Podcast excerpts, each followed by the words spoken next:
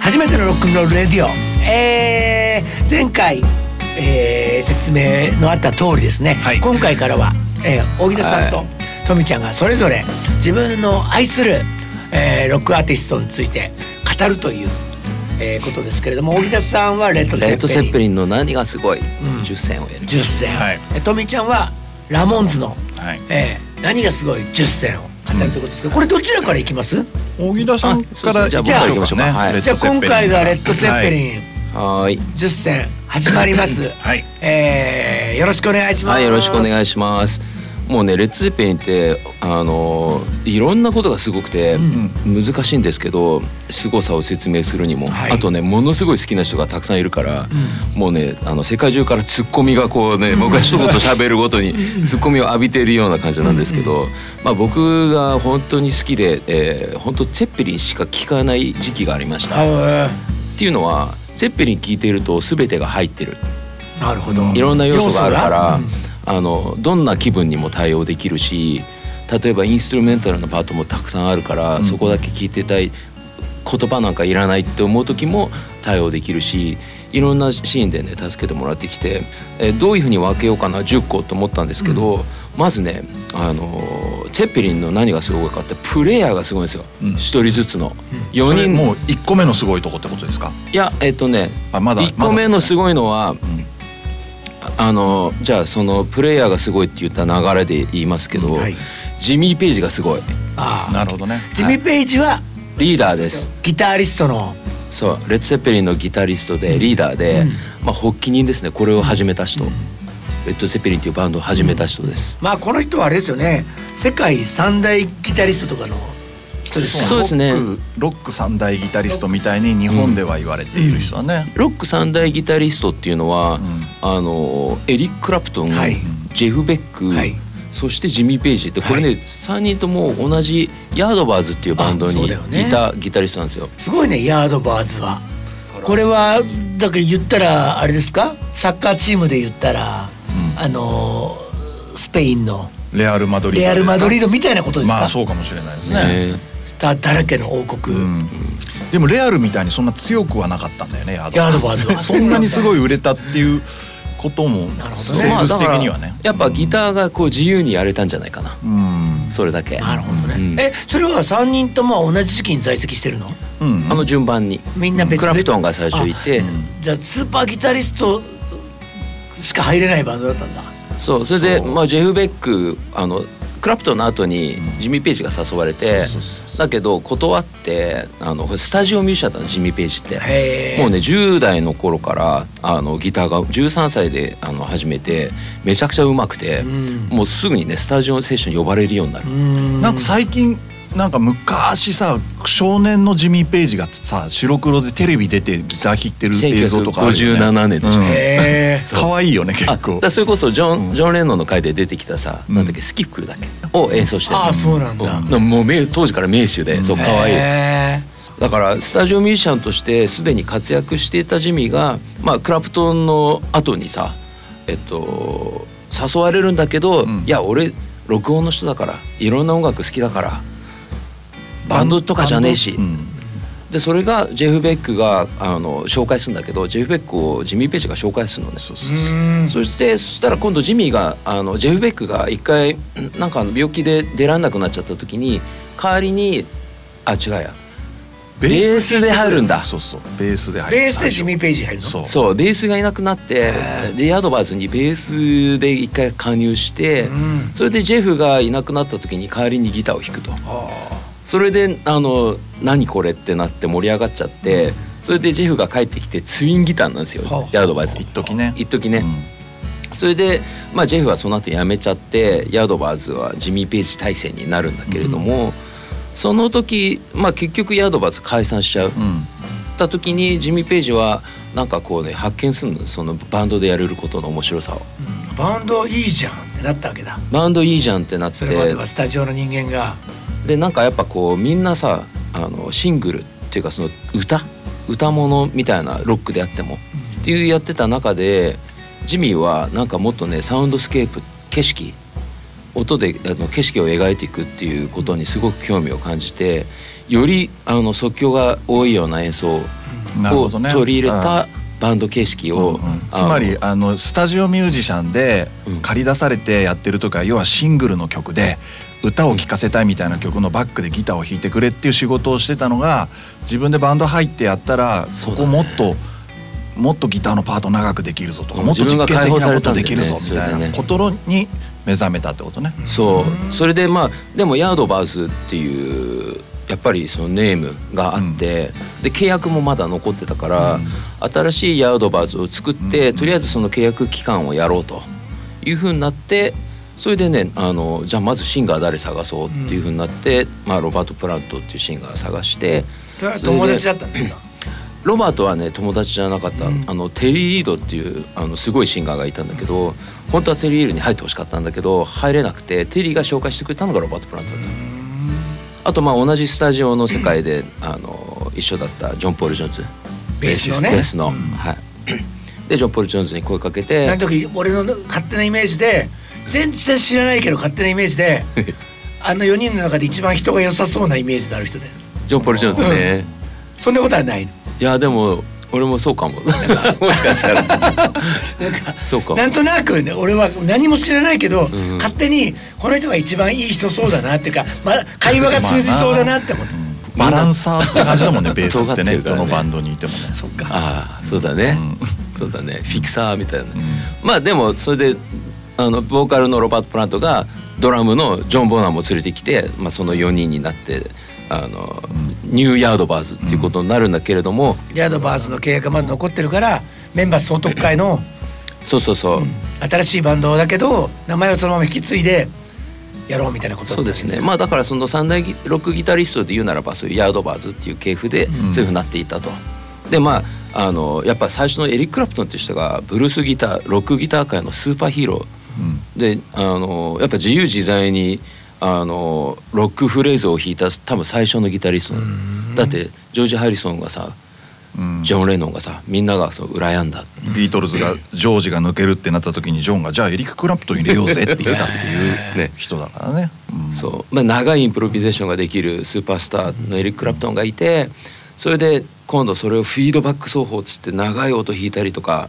あの発展させたファズを踏んでっていうジェフ・ベックがいて、そしてついにねあのジミー・ページが入ってきたらこの人はとにかくいろんな仕事やってきたから、音楽の見地があの広くて高い。うんいろんな音楽を経験してて、ギターもねあのロックギターだけじゃなくて、例えばスキー振るからスキフルはねそのまあ ロックのその源流だったりするんだけど言よいりたかっただけですよりっていうワードをあワードを言いたかっただねけ気持ちいい、 はいスキえっとケルトの音楽とかうんケルト人がそういう、まあ、アイ今でいうアイリッシュに近いのかな、っていう音楽だったりとかそれこそね天国への階段もそのクラシックに近いやり方だったりとかはフォーク、ね、ものすごいだジミー・ページはあのレコードたくさん持ってて、いろんな音楽聴いてた人だかオらタクなんだねそうセッペリンが発展していくとだんだんなんかちょっと中近東っぽいメロディーとかもいっぱい出てくるもんね。出てくる、ね、そうでまあだからジミー・ページがあのすごいっていうのが今回のテーマなんですけど、ジミー・ページがじゃあ他にすごいギタリストいっぱいいるじゃんうんうん世の中に、んでもジミー・ページがよくね三大ギタリストの中で誰が好きっていう、うんなな会話するまあする時もあるよね。誰が一番うまいとか言ったりする時とかあるよね。そうでしょで大体みんなエリック・クラプトンかジェフ・ベックになってちょっと喧嘩っぽくなるっていうそう ね。あのジミー・ページが一番うまいっていう人はあんまいないよね。なんかね、うん三大ギタリストの中でね。でも大体さ、うんジェフ・ベックに落ち着くのがそ多ういだでしょね。ジェフ・ベックだと思うプロよね。のプロ俺のも、ね、うんでもね俺はその会話になると必ずジミー・ページが一番すごい一番すごいってなると違うよまた俺もジムペー ジ、うん、そうね何がすごいか、まあ、もうこれだからあれでしょだからそのなんだろう長嶋茂雄がすごいとか、そういうことだな落合の方がすげえよみたいな話でしょ、そうねいや一郎でしょ、うんみたいな、ええそんなの大谷に比べりゃみそれをね大谷出しちゃうともう終わり感あるけ どねプロ野球の場合 はたいなねねそういう、まあ、話ですよねでもねそんぐらいラスボス的なすごいって僕は思ってて、ジミー・ページがね。うん、それはわかる総合力っていうかプレイヤーとしてだけじゃなくてねジミー・ペイジの凄さってなんかそうだあるねよねまあうんだってさ例えばさ、あのジャンプしたりとかさ、うんダックウォークもしたりさ、うんでレスポールがこんな低いところで弾いたりとかそうねさスタイルがあるんですよなねるほ彼どにはねねやっぱあの、うんなんだろうテクニックだけじゃなくてやっぱうん見せる、うんエンターテインの部分も含めもてううそんそのショーマンなんだねそうそう、うん俺もだから今回ちょっとゼッペリンの話もするだろうからと思ってなんか改めてジミー・ペイジ見てちょっとジミー・ペイジヤンキー説っていうのをですねえー、継承して思ってですね彼はなんかやっぱ技術だけじゃなくてなんかスタイルがあるんですよやっぱり。うんでうんあのやっぱ不良もそうじゃないですか、まあスねタイルがあるんですよ、うん喧嘩強いだけじゃなくて。うんうんうんそうだね、うん実際にん殴りっ子だけだったらあいつの方が強い可能性あるけどそうそうそうあいつがヒーローなんだっていうね、うんでやっぱりそのギターをすごく低く持ったわざわざ弾きづらいのにっていうのもうんうんうんそうだし、歌舞伎もん だそうそうであの衣装とかもさなんかなそうそうそう謎の刺繍とかやっぱ好きなわけうん竜とかの。ヤンキーだねヤンキーだなと思って そうそう実際で喧嘩も結構強かったっていうあ話ですーかあられね。さなんかでかそうだよねジミー・あペイジってでなんかそうなんだろうそんうなんか俺真偽不明の噂だけどそれこそ日本にツアーで来た時に広島でなんかヤクザ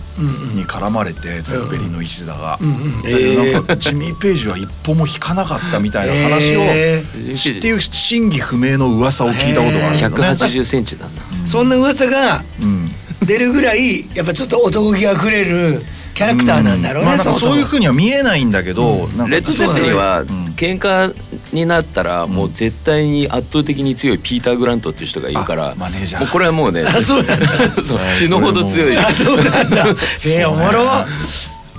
うんいやいつかね俺はやっぱほら、まああのねこう、えー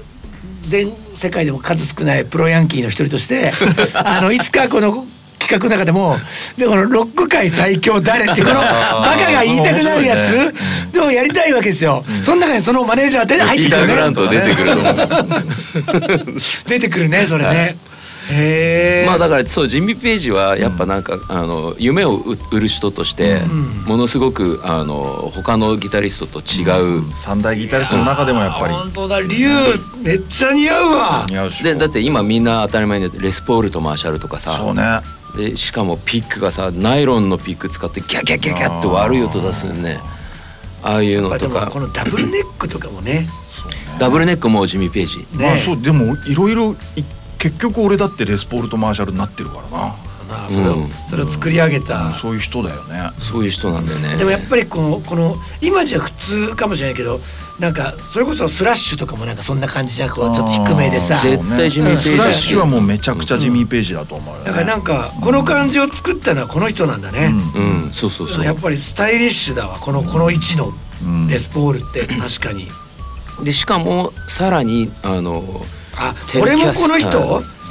これそうそうあそう弓弓で弾くのもバイオリンバイオリンのそうそうそうバイオリン弓あー、まあ僕たちは今井久志だったんですけど爆竹あーそうのなんだよね今井さんがあれ使ってやったりしててかっこいい、うんまあ、また彼がちょっとバイオリンっぽいこう雰囲気のそうだったねあのギターねデザインのギターオリジナルギターを使ってたから、なんだあれって当時思ったんだけど、そっかあの弓で叩いたりしてジャンそうジャンっつってねっていうやつ買って実際こするとなんないんだよね ああそうなんだちょっとねなんかあの松ヤニをつけないと、ね、通常以上にたくさんつけないとならないでもおしゃれですね、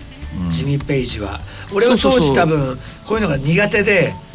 あれだったけそどうねパンクとはだからまた真逆の感じだでよもね、今見たらやっぱこのスタイリッシュでこのスリムでそうそうなんかスタイルが良くてうんこの裸の感じとかもやっぱかっこいいもんね、そしてこの学ラン作りたいもんこの竜 の来年さ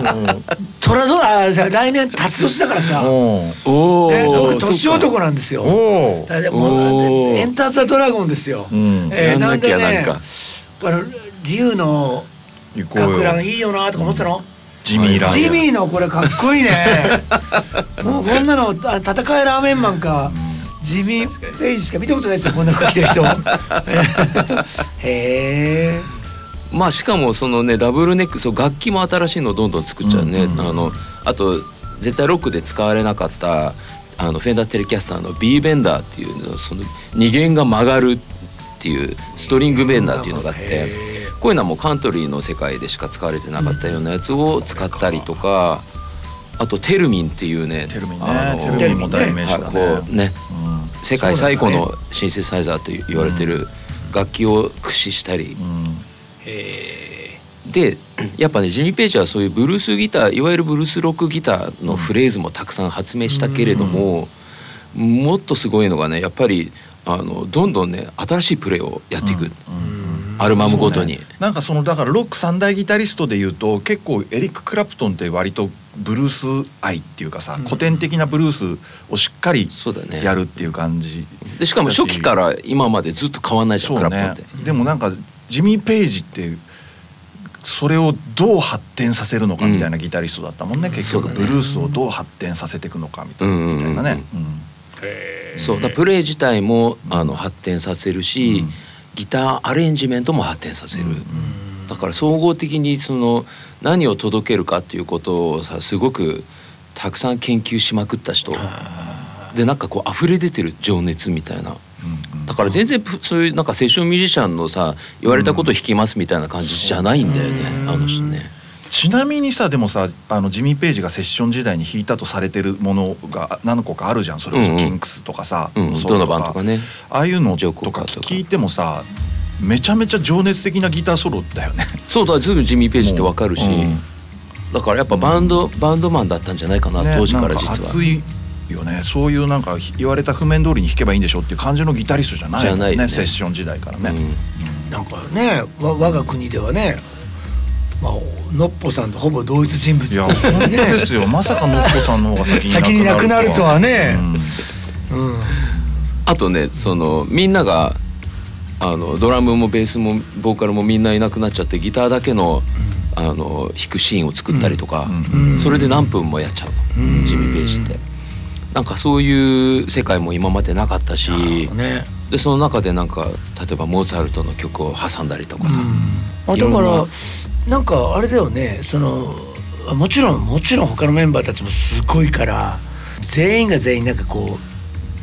目立つスターバンドではあったじゃないですか、うんレッドゼッペリンって見せ場があったもんね、うんそれぞれね。でもその中でもレッド・ゼッペリンといえばって言ったらやっぱジミー・ペイジっていう名前が最初に出てくる感じやっぱあるよねそうまだあ、ねもちろんボンゾだっていう人もいると思うし、ね、ロバート・プラントだって人もいるとは思うけど、なんかやっぱり、まあ、ミスター・レッド・ゼッペリンですよね。そうですね、だからこういう形式のバンドを作ったっていうこともすごいし、プレイがすごいアレンジがすごい曲もすごいでしょ人間性はどうなんですか人間性もあのーなんかねあの ゼッペリンってジミー・ペイジもそうだけどすっごいあの評価されなかったんですよ、うんファーストもセカンドも、それでメディアと距離を置くようになっちゃって、ほとんどそのどういう人かとかっていうのがインタビューが残ってない評価されなかったっていうのは売れてたけどなんか結構ロック評論家とかからは嫌われてたんだよねすごい嫌われてた結構うねんだからそうそうインタビューし受けないようになっちゃってへだからどういう人かっていうのはすごいベールに包まれてる意部外と部分が多い。あでもさ俺これも想像の域を出ないけどジミー・ペイジって言ったらリーダーじゃん自分が一番キャリアがあって自分がメンバー集めてきて作って超ワンマンバンドに全然できる状態だと思うの、うんでもすごい全員のいいとこを生かしたよねっていうさそうでボンゾにもちゃんと見せ場作ってだからなんかそういう意味では音楽を聴いてる限りそうなんかすごいエゴの強い人独裁者ではなでかはったなかったんじゃないかなあのミュミュージシャンだしロックミュージシャンだからもちろんエゴあると思うよ、あると思うけど比較的そういうなんか嫌なタイプの人ではなかったんじゃないかなって気はするけどね。そういうこう PD 気質そのなんかプロデューサーディレクター気質まあまあ言ったら完全にプロデューサーだよね、ジミー・ペイジは、ジミー僕 PD でもすすごい大賛成で、絶対ねそのこれからあのいろいろまた話すんですけどドラムとかボーカルとか、まあ、ベースキーボードのジョンジもものすごい力を発揮するんですよそう自分の持てる以上の本。当そうだよねそれを作ったのはジミー・ペイジ引でき出す男なんだうん、そういうフォーマットだからみんなが自由にここまでやっちゃっていいんだっていうぐらいの包容力のあるフォーマットを作った人るほこれが多分一番ジミー・ペイジがすごかったことだと僕は思ってますだから多分いいやつだし愛のほどね愛の深い人じゃあレッド・ゼッペリンのすごいところまず一つはこその一つジミー・ペイジジミー・ペイジがすごいすごいはい、はい、でしたそして、えーその2えージミー・ページがすごいがその1でレッド・ゼッペリンの何がすごいその2ロバート・プラントがすごいああなるほど、はいこれはボーカリストですね これそう来レッまド・したゼッペリンのシンガーで、えージあのミーあれですね綾野浩二さん言うとこそうラッパの変なベストやっぱの裸ベス トのあのくくりぐりパーマのロン毛、であー甲高い声で「あーあーあー」言ってる人そうそうそうそう、あれはあまあジミーの4つ下なんですけど、んやっぱねロバート・プラントはやっぱロックシンガーのアイコン、うんうんこれ作った人ですねあれ以前にあれはいなかった、完全に見なかったんだかララッッパパーのシンガーっていうか、まあそうし特にハードロックヘビーメタルにおける、うんあのもうあれが最初だよね。大革命だと思う、うん我が国内においてはクリスタルキングに受け継がれたというクリスタル・キングは絶対ロバート・プラント好きだった大好きだよねなえね、それであのすごくねあのロバート・プラントが特徴的なのはなんていうの卑猥なんですよ卑猥ブルースのそうだね卑猥な部分をめちゃくちゃ激しくなんていうんだろう誇張、うんうん誇張するんですよねこれは新しいうんなんならあのちょっと下寄りの話になっちゃいますけど、うんまああのラッパズボンあるじゃないですか、あれ結構もう下はラッパで膨らんでますけど、この腰のあたりがピッタピタなんですよ。でねロバート・プラントはね一物がですねなかなかのあいいサイズでなるほどそれがねあのピタピタパンツでねこうちょっと形がねああ見えそれたりするを含めて彼はセックスシンボルセッとクスシンボルででも本当にあのシンボルロックがなんならもう本当にもう女の子たちにそれアピールで「あーあー」って言いながらですねであのそうスタッフたちが今夜のパーティーにどの女の子を連れてくるなるかほど物色して客席を見てたみたいな逸話が残っているなんかコックブルースとか言われてるらしいよねコックブルースコックロックとかねすげえこうホットロッドがええあの、まあ、かつてですね、まあ、とある、えー女性ミュージシャンですね、まあ、大変大変著名なね、ミュージシャンの方が女性ミュージシャンの方が、あの僕にこのようなことを言ってたんですけど、あのフェスであのスカパラの谷中さんがよく話しかけてくるんだけど谷中さんが目の前に座る時「あのタイトでしょスーツが」と。すごいくっきりしてんだ よねあれどうしていいのかわからないんだよねってあの男前がさあのスーツでさ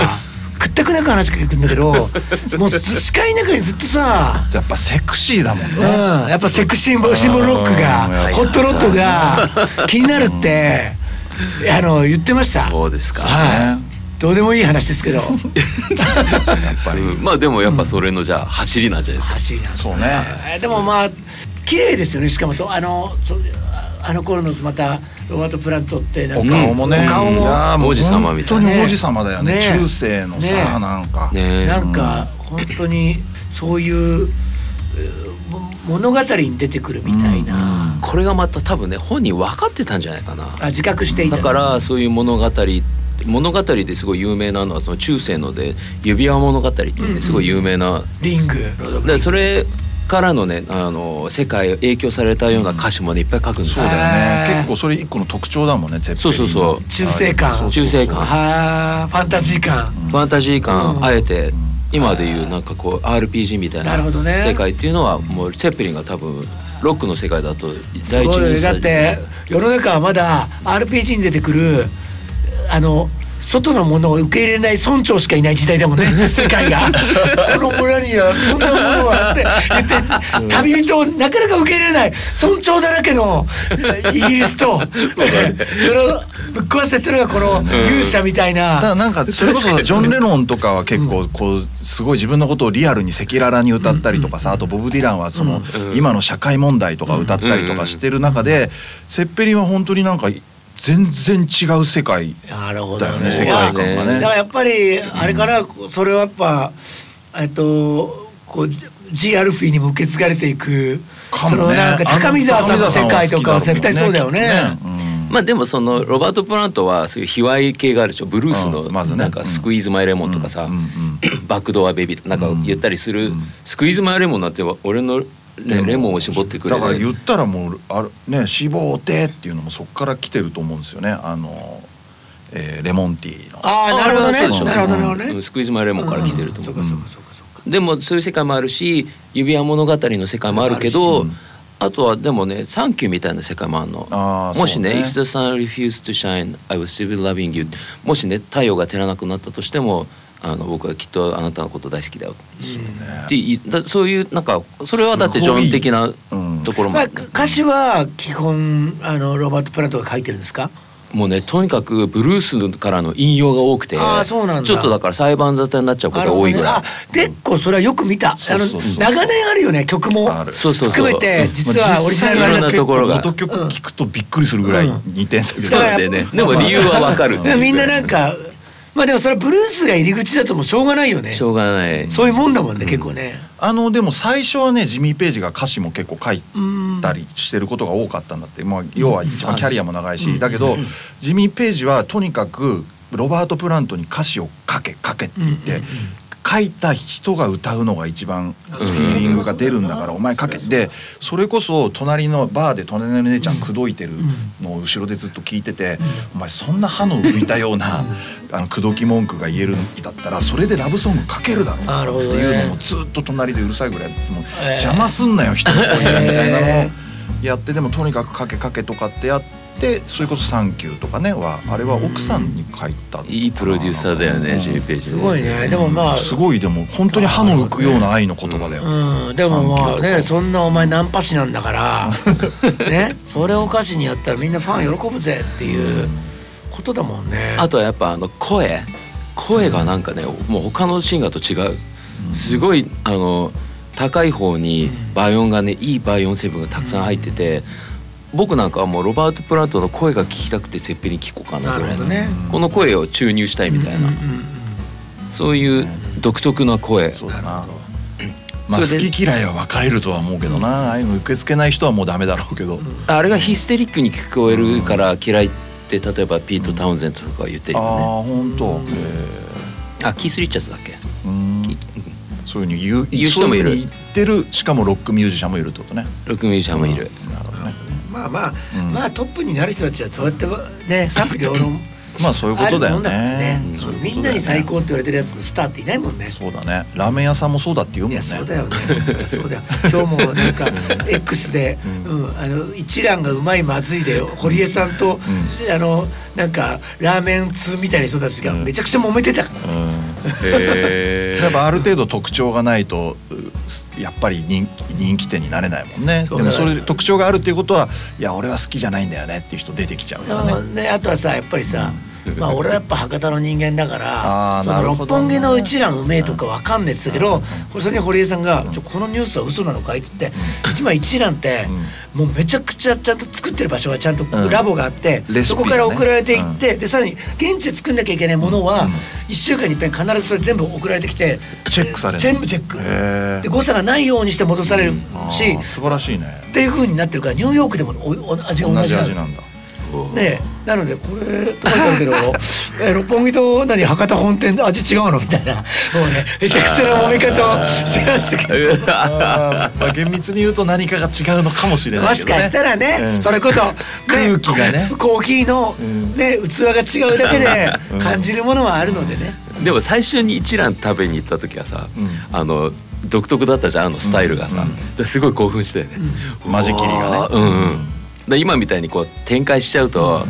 なんそうかいう貴日だ重けじゃあなるけくどなっちゃって、うんまあ、逆にすごいですけどねあのどこ行ってもで僕たちの大好きだったさ、うんえっと新宿にあるさえ熊本ラーメンで喧嘩ラーメンえー経過ね経過、うん経過も僕ら大好きだけど、うん経過はまあ一時もう全部ダメになっちゃって、うんうんうんうんあの完全にえっとまあ潰れちゃうんだけど、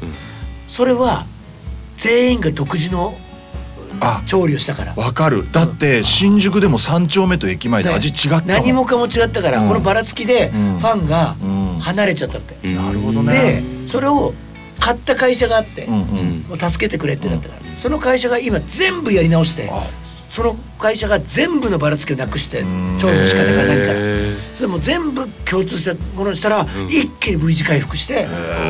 あの今経過はまたし渋谷とかにも店ができたけどみたいーうな、んうんうんうん全然関係ない話して ますねなんでこうなったんだなんっけ でもさいやだからこのロックの話あそをうあ、ねの新宿でね、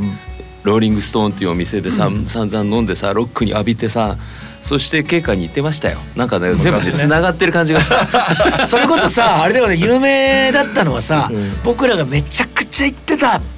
えーエアーズロックっていうさ、西口のビデオ屋ああそこにロバート・プラントが来て、そうそうそうセッペリンのビデオをバーって何十本バーンと置いて、まあ、これから話しますけど、ねあセッペリンといえばそ海賊版ね海賊版ねすごい有名だからねそれをこれ俺のなんだからつって ジミーページがねお金払えず持って帰ってそうジミーページがあジミーページなんだいつもロバート・プラントだと思って た俺ジミーページか俺の俺のやつお前何にも俺にロイヤリティなしで売ってんだからお前の商品いいだろこれだけもらって金金払わないで行くっていうね、ねでもそれによって全世界にエアーズロックは多分な名前轟いてたろうからね そうだ G よねページが来るっていう さ、ねえそれはやっぱみんなあったろうな、まあでも話を戻すとはいですね、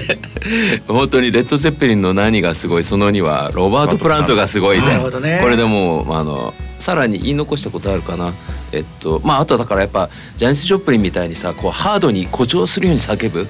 そういうのも多分ねあの初めてなんじゃないかなハードロックスタイルだから今ハードロックって言われるけれども